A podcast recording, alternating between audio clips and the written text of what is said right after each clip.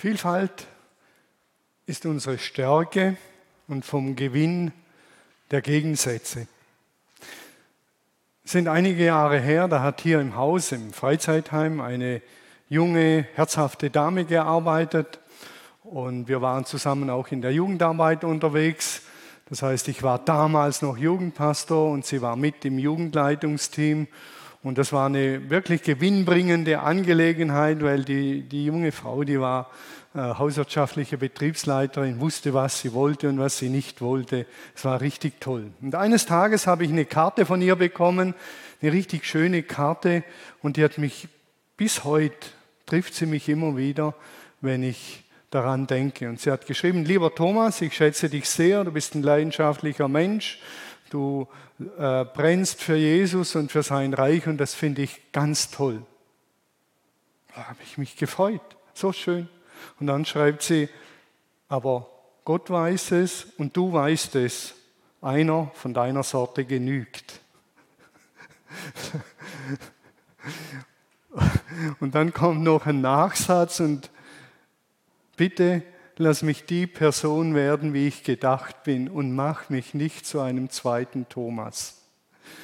Boah, habe ich gedacht, ei. Es stimmt. Ich bin ja überzeugt auch von dem, was ich tue. Und ich habe gedacht, so, wenn alle so wären wie ich ungefähr, wenigstens ungefähr, wäre eine tolle Sache. Und der hat mir so einen Zahn gezogen und mir gesagt, so funktioniert es nicht.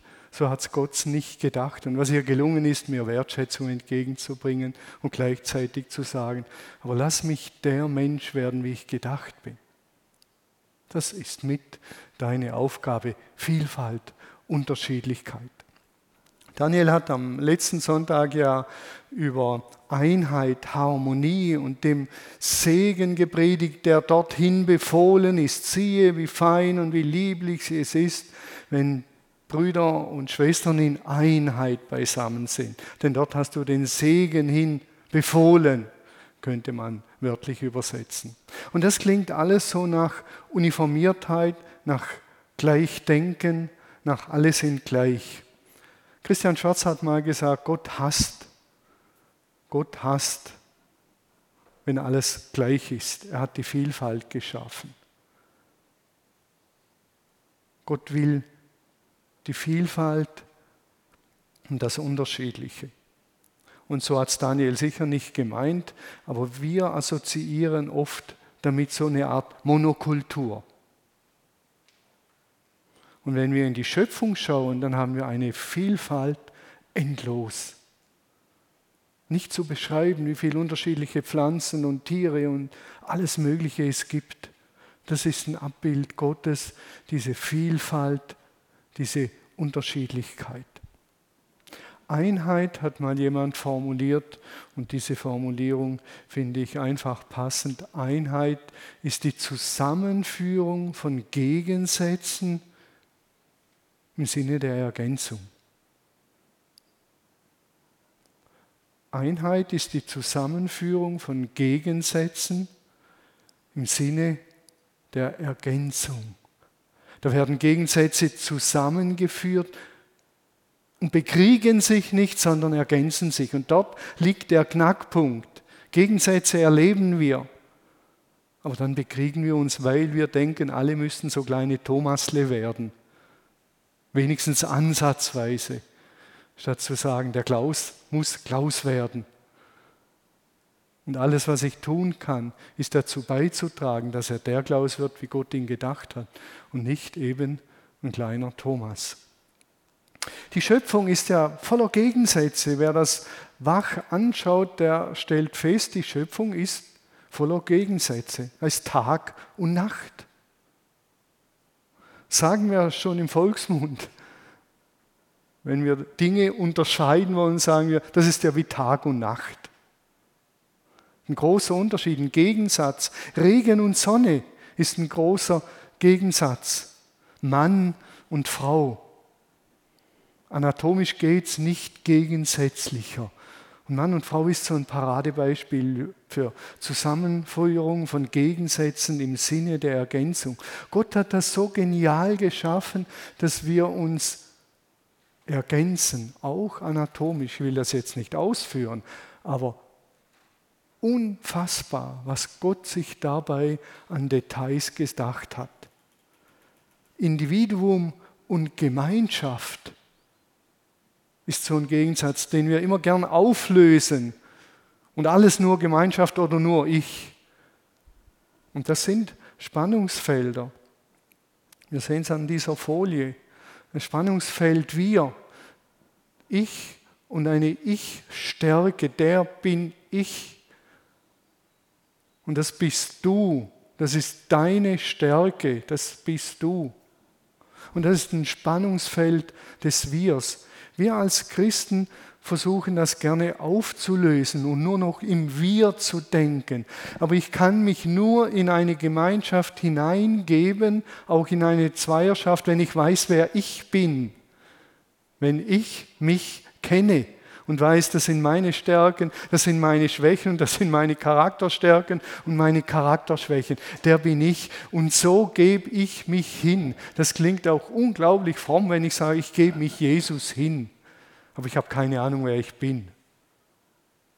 Ja, was gebe ich denn da hin? Irgendeinen nebulösen, komischen Typen? Oder kann ich sagen, das sind meine Stärken, Jesus, die du mir gegeben hast? Und die gebe ich in die Gemeinschaft hinein. Die gebe ich ins Du, die gebe ich in unsere Ehe hinein. Und das ist ein Spannungsfeld. Ich und du, wenn zwei mündige Persönlichkeiten einander begegnen. Und wenn, ihr seht es im unteren Bereich, wenn das Ich übertrieben wird und das Du übertrieben wird, dann geht das Wir verloren. Ein Verlust des Wirs findet dann statt. Dann lebt man sich auseinander. Dann streitet man in Gemeinschaft. Ihr merkt, ich und du und wir. Und das bleibt ein Spannungsfeld. Und das darf so sein. Das ist, glaube ich, von Gott so gedacht. Wir haben ja in uns schon viele sozusagen Gegensätze, mit denen wir konstruktiv leben müssen. Gefühl und Verstand. Manche sagen, als unsere Gottesdienste noch voll waren, das ist nur Gefühlsduselei auf der Lindenwiese. Andere sagen, Thomas, du kommst mit deinem intellektuellen Zeug daher. Das ist ja nur Verstandschristentum. Und andere sagen dann, einen dritten Bereich zu nennen, das ist ja nur noch frommes Gelaber, obergeistlich.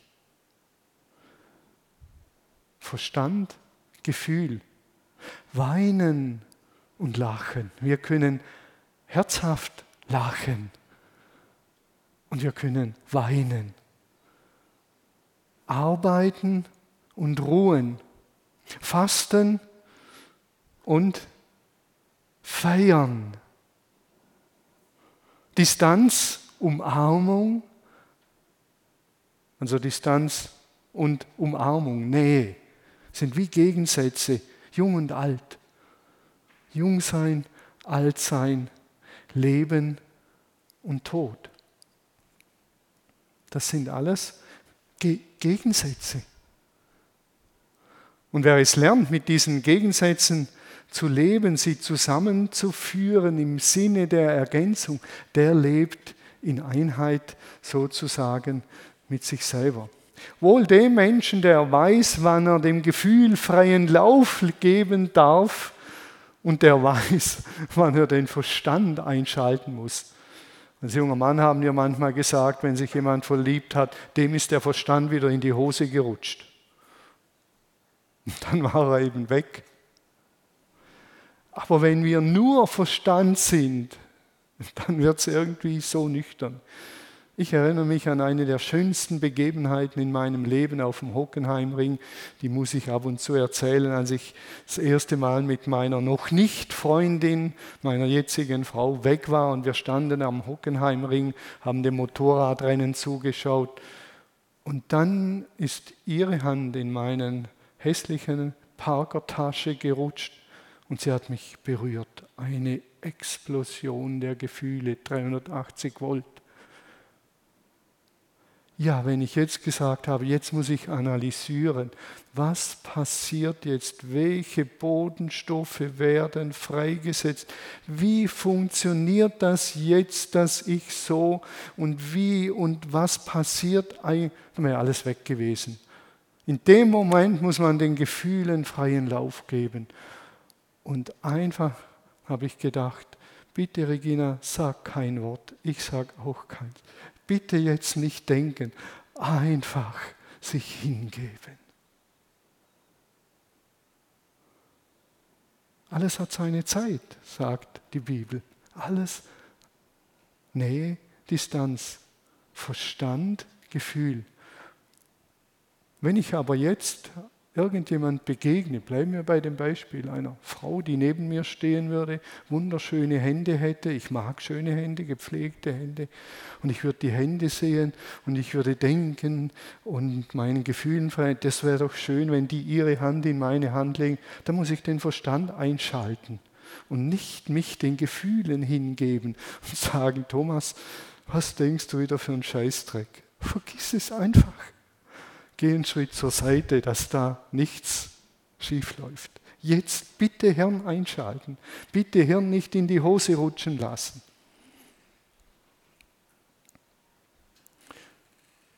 Aber wer nicht weiß, wann was dran ist und beides nicht kennt, der verkümmert innerlich. Weinen und Lachen, Trauer und Freude. Man muss weinen können. Das habe ich erfahren beim Tod unserer Tochter.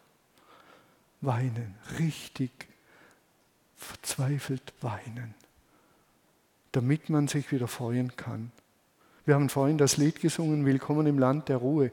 Das hat mich eben an sie erinnert. Das war ihr Lied, das in den Wochen vor ihrem Unfalltod täglich x-mal hat sie das angehört. Willkommen im Land der Ruhe. Weinen und lachen. Und manchmal ist die Freude mitten in der Trauer vorhanden. Das hat mir dieser Tage jemand gesagt, es war so schön, mitten in der Not zu erfahren, wie viele Leute mir helfen. War das schön? Arbeiten und ruhen. Wir haben eine Generation, ich sage es mal so offen, die will gern feiern, das Leben genießen. Aber das Leben kann ich nur wirklich genießen, wenn ich Fasten und Feiern kenne, wenn ich Arbeiten und Ruhen kennenlerne. Wer herzhaft gearbeitet hat am Tag, der kann abends das Feierabendbier so richtig in vollen Zügen genießen. Aber wer den ganzen Tag schon beim Frühstück beginnt, Bier zu trinken, der wird irgendwann wird alles monoton Gegensätze, die gelebt zum richtigen Zeitpunkt machen das Leben reich. Die machen es extrem reich. Jung und alt. Das Dümmste, was ich machen kann in meiner Lebensphase, ist, wenn ich jetzt wieder wie jung auf jung mache und wie ein Junger leben will. Ist vorbei. Die Lebensphase ist vorbei. Und die war gut. Aber die lässt sich nicht wiederholen. Ich will meinem Alter entsprechend leben. Und ich habe die Sehnsucht und den Wunsch und sogar die berechtigte Hoffnung, dass ich ein weiser Mensch werden kann. Aber wenn ich wieder zurückgehe in meine Jugend und jetzt beginne Motorrad zu fahren oder was weiß ich was, das ist nicht das, was jetzt in meiner Lebensphase dran wäre. Und ich muss mich, und das finde ich heftig, von manchen Dingen verabschieden. Irgendwann sage ich, habe ich das letzte Auto gekauft, irgendwann das letzte Pferd, irgendwann das letzte Fahrrad, irgendwann. Wir haben das letzte Mal unsere Wohnung renoviert. Und das will ich bewusst leben und sagen, jetzt ist die Zeit dran, auch wenn es Gegensätze sind. Leben und Tod. Leben im Tod, äh, Leben und Tod und Leben im Tod der Psalmbeter sagt, Herr, lehre mich bedenken, dass ich sterben muss, damit ich ein weises Leben führe. Im Aufblick und im Hinblick auf den Tod. Das meist Verdrängte im Leben ist der Tod. Und er kommt unaufhaltsam. Und dann sagen wir immer so lapidar, das sicherste im Leben ist der Tod. Aber wir stellen uns ihm nicht immer wieder und leben auch vom Tod her und was danach kommt. Es gäbe noch viele Dinge zu benennen. Und doch sind die Gegensätze gehören zusammen. Eben Leben und Tod gehört zusammen. Distanz und Nähe, Verstand und Gefühle, das gehört zusammen. Und doch unterschiedlich und doch will es unterschiedlich gelebt werden in den unterschiedlichen Lebensphasen. Und ich glaube, das ist so wichtig, dass wir das lernen in einer Zeit der Gleichzeitigkeit, wo man alles gleichzeitig haben will. Junge Menschen, die müssen erstmal klotzen und sich etablieren, etwas aufbauen, arbeiten und schwitzen, 14 Stunden am Tag, Vollgas geben, damit sie später etwas haben, das sie reflektieren können, auf das sie zurückblicken können. Wenn ich nur so, mein Vater hat gesagt, in den Tag hineinlebe, von 8 Uhr morgens mit Bier bis abends um 12 mit Bier, da habe ich irgendwann nichts, auf das ich zurückblicken kann. Das ist so. Und doch sind wir ein Mensch. Ich habe eine Seele und die Bibel würde sogar sagen, du bist eine Seele, du hast einen Verstand, du hast deine Gefühle, du hast deine Arbeitskraft, das bist du. Und doch will zu unterschiedlichen Zeiten das Ganze unterschiedlich gelebt werden, auch wenn es sich anfühlt wie Gegensätze. Gegensätze im Sinne, und das wäre Einheit, Einheit ist Zusammenführung von Gegensätzen im Sinne der Ergänzung. Und das Ganze ergänzt sich. Wann muss ich feiern? Wann muss ich arbeiten? Wann brauche ich Nähe? Wann Distanz? Und diese Gegensätze zur rechten Zeit gelebt, macht das Leben enorm reich. Und das führt auch zu einer extrem guten Persönlichkeitsentwicklung, wenn wir das so leben lernen. Ich bin jetzt bei uns geblieben, bei mir bei Menschen. Das Gleiche gilt in ähnlicher Weise auch für Gott. Gott hat eine Vielfalt, sogar Gegensätze könnte man sagen. Gott ist der gewaltige Schöpfer, der spricht und ein ganzes Universum entsteht. Wuchtig, gewaltig. Und der gleiche Gott steht vor dem Grab des Lazarus in der Person Jesus und er weint. Wer mich sieht, sagt Jesus, der sieht den Vater, der sieht den Schöpfer aller Dinge, diesen wuchtigen Gott, dieser gewaltige Gott, dieser mächtige Gott, der weint. Kriegen wir fast nicht zusammen. Aber dieser Gott ist einer und wie Gegensätze in sich. Gott begegnet Mose im Gewittersturm, im Erdbeben, im Feuer auf dem Berg Sinai, als er die Gebote empfängt. So ist Gott laut, kraftvoll, sagen die einen. Und dann begegnet Gott Elia im Säuseln des Windes. Wer die Geschichte kennt, Elia ist in der Höhle verzweifelt, dann kommt ein Erdbeben und Elia geht raus und denkt, Gott ist im Erdbeben, denn so zeigt er sich. Da ist kein Gott. Dann kommt ein Feuer, und er geht raus und denkt, Gott ist im Feuer, denn so zeigt er sich. Und Gott ist nicht im Feuer. Im Sturm, Gott ist nicht im Sturm. Und dann im Säuseln des Windes. Ganz leise so.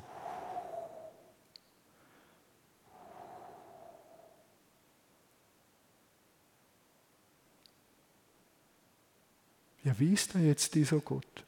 Laut und kraftvoll, unbändig oder ein Säuseln des Windes, der weint? Und die Bibel wird sagen, beides. Auch wenn es so gegensätzlich klingt, beides. Hosea sagt, dass Gott nur zwei, drei Tage zornig ist. Er hat uns zerrissen zerrissen. Aber nur zwei, drei Tage. Und dann wird er uns wieder heilen. Und dann, vier Kapitel später, schreibt Elia, äh, Hosea, dass Gott sagt, mit Banden der Liebe habe ich euch gezogen. Ich habe alles gegeben, um euch zurückzubringen zu mir, damit euer Leben auf der Erde gelingt. Es ist immer das Ziel, damit Leben gelingt und aufblühen kann. Aber ihr habt nicht gewollt, eigentlich müsste ich euch vernichten, sagt Gott.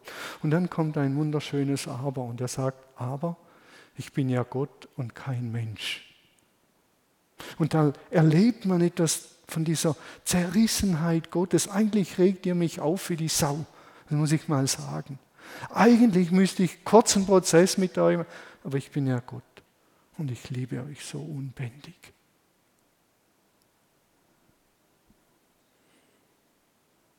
Jesus der Friedensstifter und Entzweier. Ich bin gekommen, um Frieden zu bringen.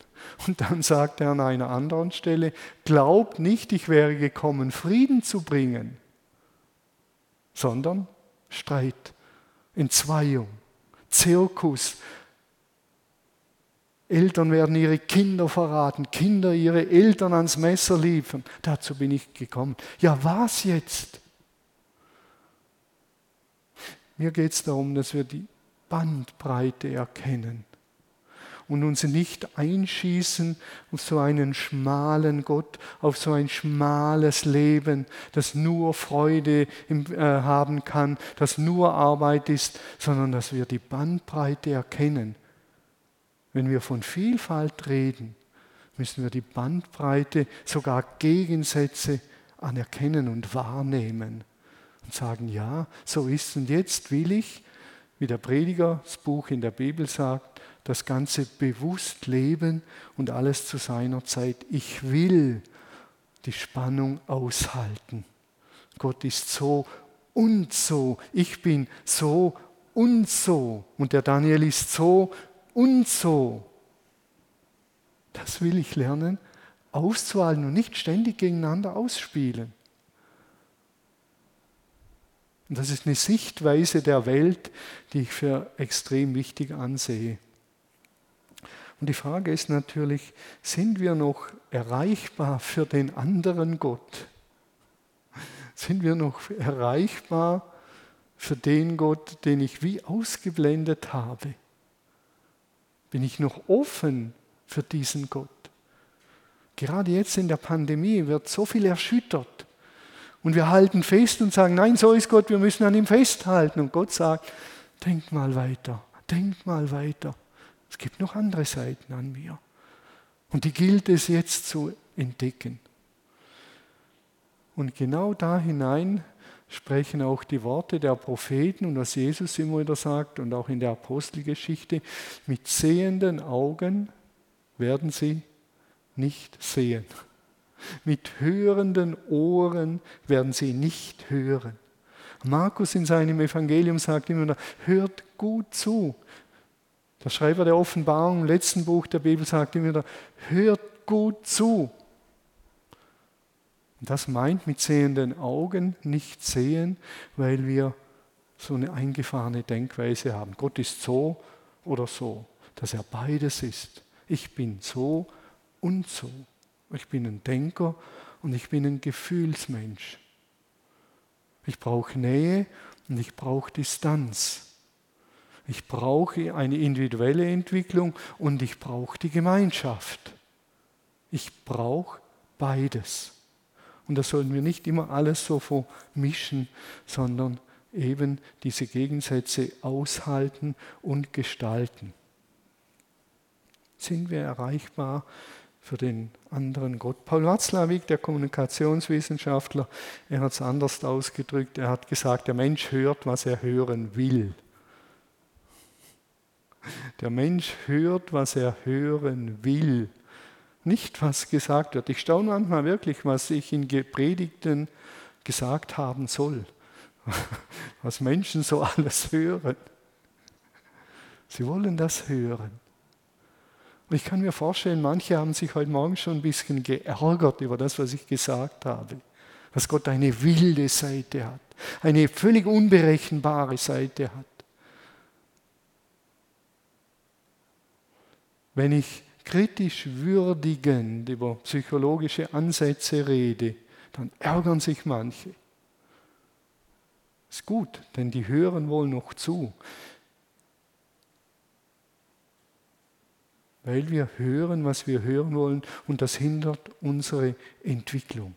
Wir brauchen die Gegensätze, um uns herausfordern zu lassen und uns zu entwickeln. Der Mensch sieht, was er will. Und die Algorithmen im Internet, die unterstützen uns ja darin. Die helfen uns, dass wir immer das zu hören bekommen, was wir hören wollen. Ich habe es vor einiger Zeit gesagt. Die helfen uns dabei. Ich habe jetzt wieder kurz was gesucht im Internet und siehe da, jetzt bekomme ich lauter Artikel zu diesem Thema. Die haben schnell gecheckt, was ich hören will und was ich suche. Und jetzt füttern die mich mit dem, was ich hören will. Nicht mit den Gegensätzen, die was völlig anderes sagen. Wenn ich eingebe Corona und Antichrist, jetzt kommt er, dann kriege ich 2000 Predigten darüber, dass es so sein wird. Und dann sage ich, alle denken so, alle Prediger auf der ganzen Welt denken so. Weil ich bekomme zu hören, was ich hören will. Gebe ich die andere Seite ein, bekomme ich nur das andere. Ganz verrückt was diesbezüglich jetzt vereinfacht gesagt eben auch läuft. Aber eines, das muss ich aussagen, eines steht fest. Und das kann man nicht nehmen. Nicht, dass man jetzt denkt, ja, Gott ist beliebig und keine Ahnung, wer der mehr ist. Aber eines steht fest. Gott ist Liebe. Gott ist Liebe. Und das steht über allem. Und er will, dass das Leben auf der Erde aufblüht. Er will, dass seine Menschen miteinander klarkommen, mit ihm klarkommen, dass ihr Leben aufblüht. Das will er. Davon bin ich überzeugt. Gott ist Liebe. Und dem ordne ich alles unter. All die Gegensätze. Denn er ist Liebe. Das steht fest. Und das hat er am Kreuz bewiesen auf eine Art und Weise, die nicht zu toppen ist. Er hat uns mehr geliebt als sein Leben. Gott ist Liebe. Das steht unauflösbar über allem. Wir sind in einem gewissen Dilemma. Wie können wir denn besser sehen? Wir waren bei uns selber, unserem Verhältnis zu uns. Wir waren bei Gott und jetzt gehen wir noch im dritten Teil zu den Mitmenschen. Paulus bringt es auf den Punkt und er sagt, noch erkennen die wir die Wirklichkeit nur teilweise und unser prophetisches Reden, alles ist nur Stückwerk. Alles ist nur Stückwerk. Vor einiger Zeit habe ich bei einem äh, äh, habe ich gepostet zu einer Meinung, die jemand geäußert hat. Ganz schön viel Meinung für so wenig Ahnung. Das begegnet mir immer wieder. Ganz schön viel Meinung für so wenig Ahnung. Wenn wir das als erstes erkennen würden, wir, alles, was wir erkennen, ob Corona und Impfung und alles, ist alles Stückwerk. Nur Stückwerk. Ganz wenig erkennen wir von dem, dann wäre schon ganz viel gewonnen. Wenn wir Paulus zustimmen würden, alles ist Stückwerk. Was wir erkennen, ist nur teilweise ein kleiner Bereich. Selbst das prophetische Reden von Gott her ist Stückwerk. Dann wären wir demütig und würden sagen, okay, okay. Dass man uns nicht sagen, nachsagen muss, ganz schön viel Meinung für so wenig Ahnung. Alles ist Stückwerk. Um miteinander klarzukommen, brauchen wir diese Erkenntnis, ich bin Thomas Dauwalter, der bin ich und ich bin ergänzungsbedürftig. Das bin ich. Heute Abend gehe ich zu meinem Schwiegersohn, zum Jürgen, weil er mir im Bereich vom Computer etwas helfen muss. Ich bin erkennungsbedürftig. Ganz ehrlich gesagt ärgere ich mich, dass ich das nicht selber hinkriege. brauche ich jemanden, muss mich bedürftig erklären und sagen, Jürgen, das ist so eine abgedrehte Fachenglischsprache und hilf mir bitte. Ich würde es doch viel lieber selber hinkriegen. Ich bin ergänzungsbedürftig in allen Bereichen des Lebens. Damit das gelingt, begeben wir uns auf drei Ebenen normal. Das ist einmal die inhaltliche Ebene, wo wir miteinander reden. Das ist die inhaltliche Ebene. Das ist die zweite Ebene, wie wir miteinander umgehen. Und die dritte Ebene sind die Fragen der Weltanschauung. Welche Werte vertrete ich? Und das spielt alles eine Rolle. Und ich habe den Eindruck, die Ebene, wie wir miteinander umgehen, ist eine entscheidende Ebene. Sonst können wir keine Inhalte transportieren und keine Werte transportieren. Wie begegne ich dem Nächsten?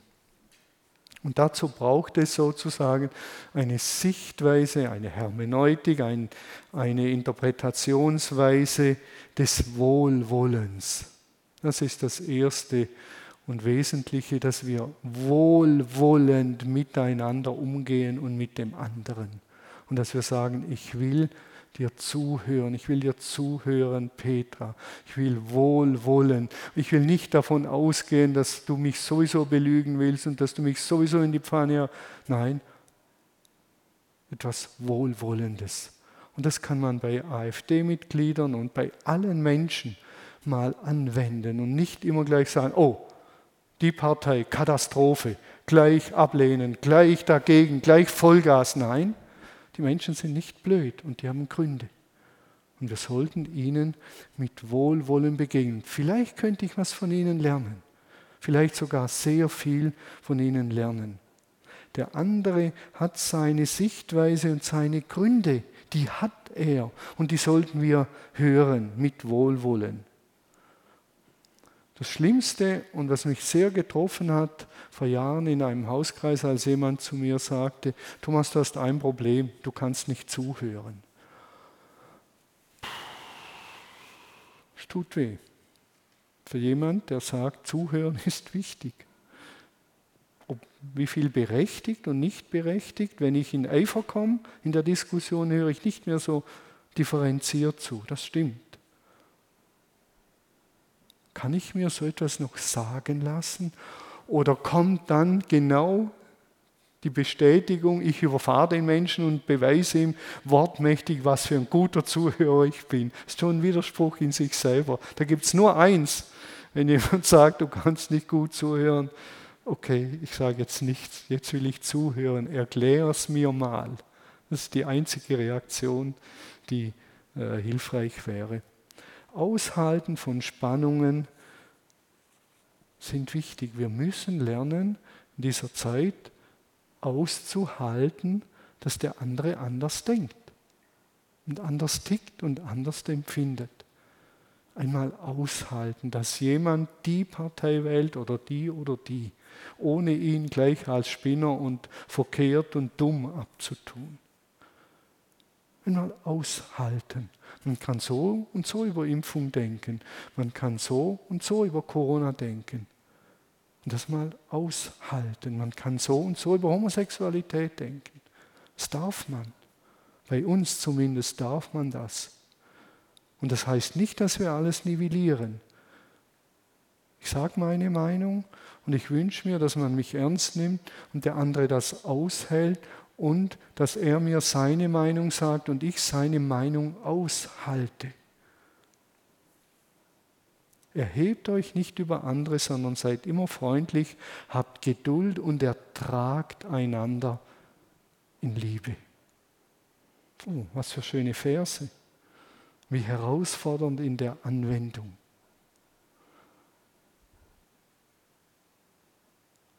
Freundlich bleiben, nicht die Meinung aufgeben, nicht nivellieren, nicht alle Meinungen sind gleichgültig, denn sonst rutscht man in die Gleichgültigkeit. Und gleichgültig ist lieblos, wenn es mir egal ist, was der Klaus denkt und egal ist, was der Manfred denkt und egal, was ihr da zu Hause denkt. Dann bin ich gleichgültig und Gleichgültigkeit ist Lieblosigkeit. Deshalb müssen wir uns einander mit unseren Meinungen zumuten einander aushalten und in Liebe ertragen. Unsere jüngste Tochter ist eine eifrige Person, die auch gern diskutiert. Und wir haben über das Thema Homosexualität diskutiert vor Jahren. Das liegt schon Jahre zurück. Und dann kommt der Punkt, wo sie sagt, Papa, du bist engstirnig fundamentalistisch. Ja, wer will schon engstirnig und fundamentalistisch sein? Niemand. Und das ist ein Killerargument, wenn man sagt, du bist fundamentalistisch.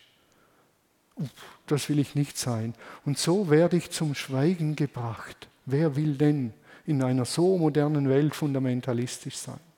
Also, und ich habe ihr gesagt, Rebecca, bitte schieb mich nicht in diese Schublade. Ich finde das unfair. Ich will nicht fundamentalistisch sein und ich meine, ich bin es auch nicht. Bitte hör mir mal zu. Diese Schubladisierungen, wenn jemand etwas Kritisches sagt im Zusammenhang mit Ausländerpolitik, ist er schon ein Ausländerfeind. Ja, wer will Ausländerfeind sein bei uns? Also schweigt man. Und dieses Schweigen wird eine Katastrophe werden. Weil man nichts mehr sagen darf, wird es zur Katastrophe. Weil die kritischen Stimmen verstummen. Und dann ufert es in ungute andere Art und Weisen aus. Davon bin ich überzeugt, auch in den Gemeinden.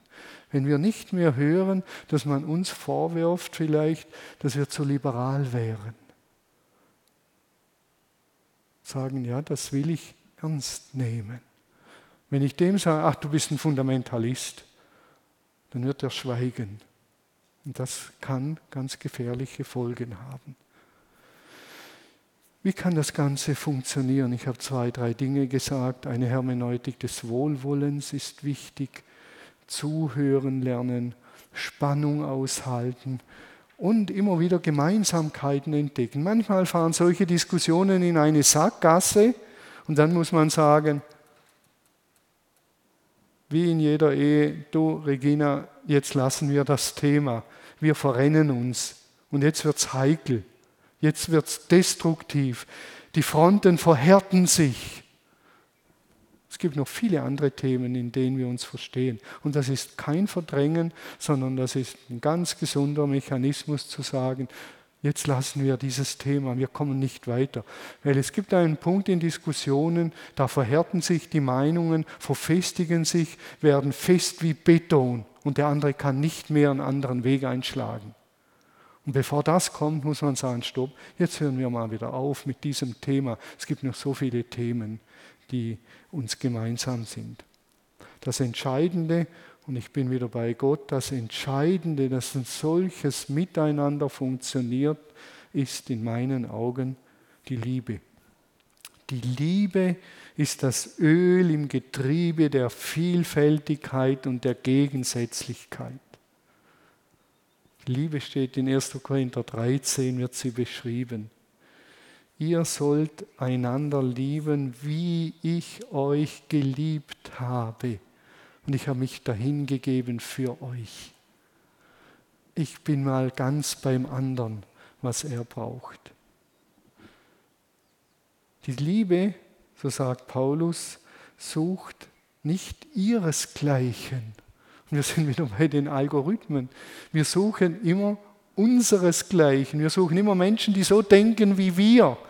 Und das ist eigentlich das Dümmste, was man tun kann. Da entwickeln wir uns nicht weiter. Wir brauchen Menschen, die anders denken.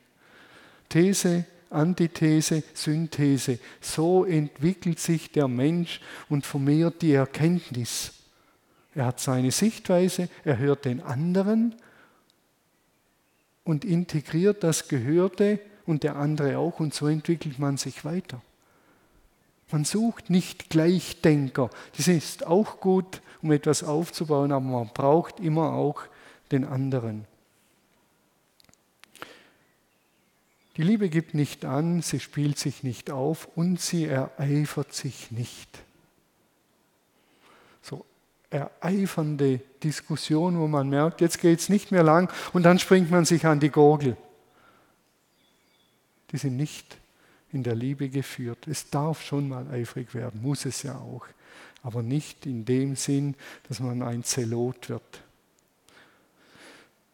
Die Liebe hat einen langen Atem und ist gütig. Und, und jetzt kommt's, sie freut sich über die Wahrheit. Dafür kämpft sie und dafür setzt sie sich ein. Unter dem Blickwinkel, was ich jetzt alles gesagt habe, habe ich diese heikle Frage mal für mich durchgespielt. Zum Schluss noch die Frage, soll ich mich impfen lassen oder nicht? Gibt es ja Impfgegner und Impfbefürworter. Wie entscheide ich jetzt? Wie entscheide ich so ein Thema? Ich habe das durchbuchstabiert und eine Entscheidung gefällt. Das erste war, dass ich bete. Und im Beten war interessant, kam mir immer wieder aus Jesus Sirach dieser Vers, wo Jesus Sirach sagt zu seinen Leuten, meine Kinder, verachtet nicht die Kunst der Ärzte, denn auch sie hat der Herr geschaffen. Verachtet nicht die Kunst der Wissenschaft. Verachtet das nicht. Daraus folgt, dass ich zwei, drei Meinungen eingeholt habe von Ärzten, denen ich vertraue. Denn der Heilige Geist hat mir auch gesagt, Thomas, wenn du dir eine Meinung bilden willst, bitte nicht, bitte nicht 200 Predigten anhören, 400 Artikel lesen, bitte nicht. Das Gebot der Liebe sagt, kümmer du dich um Menschen und kümmer dich nicht nur um dich selber, ob jetzt impfen für dich, für dich, für dich, für dich hilfreich ist oder nicht, sondern das Gebot der Liebe sagt, kümmere dich um Mitmenschen. Verwende so wenig Zeit wie möglich, ich, für diese Erforschung. Du verstehst am Ende sowieso nicht und das stimmt. Ich habe Fachmeinungen eingeholt, Gegenmeinungen, ganz wenig. Und immer wieder kam die Frage, aber wie kommt die Liebe zum Besten, am besten zum Ausdruck, wenn ich geimpft wäre oder nicht geimpft wäre? Wie nütze ich den Menschen um mich herum am meisten? Und da ist relativ schnell klar, wenn ich nicht mehr angesteckt werden kann, wenn ich wahrscheinlich andere nicht anstecke, liegt es fast auf der Hand. Wenn ich im Sinne der Liebe handle, mich impfen zu lassen. So kann ich der Gemeinde und den Menschen um mich herum, ist meine Entscheidung, am besten dienen. Und wenn ich aus der Liebe heraus und die anderen im Blick habe und mich und die anderen und Gott, dann wird es langsam eine runde Entscheidung und ist aus der Liebe heraus entschieden und nicht, was mir gut tut, was ich brauche. Natürlich hängt es zusammen, ich habe es vorhin gesagt. Für mich in meiner Situation eine Frage der Liebe und ihr könnt euch denken, wie ich mich entschieden habe, äh, dass ich mich impfen lasse motiviert in der Liebe. Alles hat seine Zeit. Alles hat seine von Gott gesetzte Zeit. Gegensätze sind dazu da, dass wir sie leben zur rechten Zeit und dass sie sich dann ergänzen in uns, in der Gottesbeziehung und in der Beziehung zueinander. Und dann kommt in diesem Kapitel, in diesem dritten Kapitel aus dem Buch Prediger, kommt im elften Vers dieser wunderschöne Satz, wo der Prediger schreibt, und Gott macht alles schön zu seiner Zeit. Alles wird zu seiner Zeit schön und alles wird zu seiner Zeit gut. Und so endet auch das letzte Buch der Bibel. Es kommt eine Zeit, wo kein Tod mehr sein wird, kein Leid, kein Schmerz und kein Geschrei. All das Destruktive, all das Zerstörende wird ein Ende haben. Das ist der große Ausblick. Und Gott macht alles schön zu seiner Zeit. Und jetzt leben wir in dieser Zeit der Gegensätze, der Herausforderungen, und lasst sie uns konstruktiv, inspirierend gestalten, alleine in Gemeinschaft, in der Beziehung zu Gott. Und wir werden zu mündigen Menschen werden, die in der Lage sind, das Leben zu meistern und sich zu entwickeln. Was jetzt zählt, ist Hören und Tun. Der ist ein kluger Mann, sagt Jesus, der sein Haus auf Fels baute. Wer meine Worte hört und tut sie, der ist ein kluger Mann. Und damit ist die Bergpredigt gemeint. Und damit will ich enden, denn die Bergpredigt gipfelt wieder in der Liebe. Und zwar in der Feindesliebe.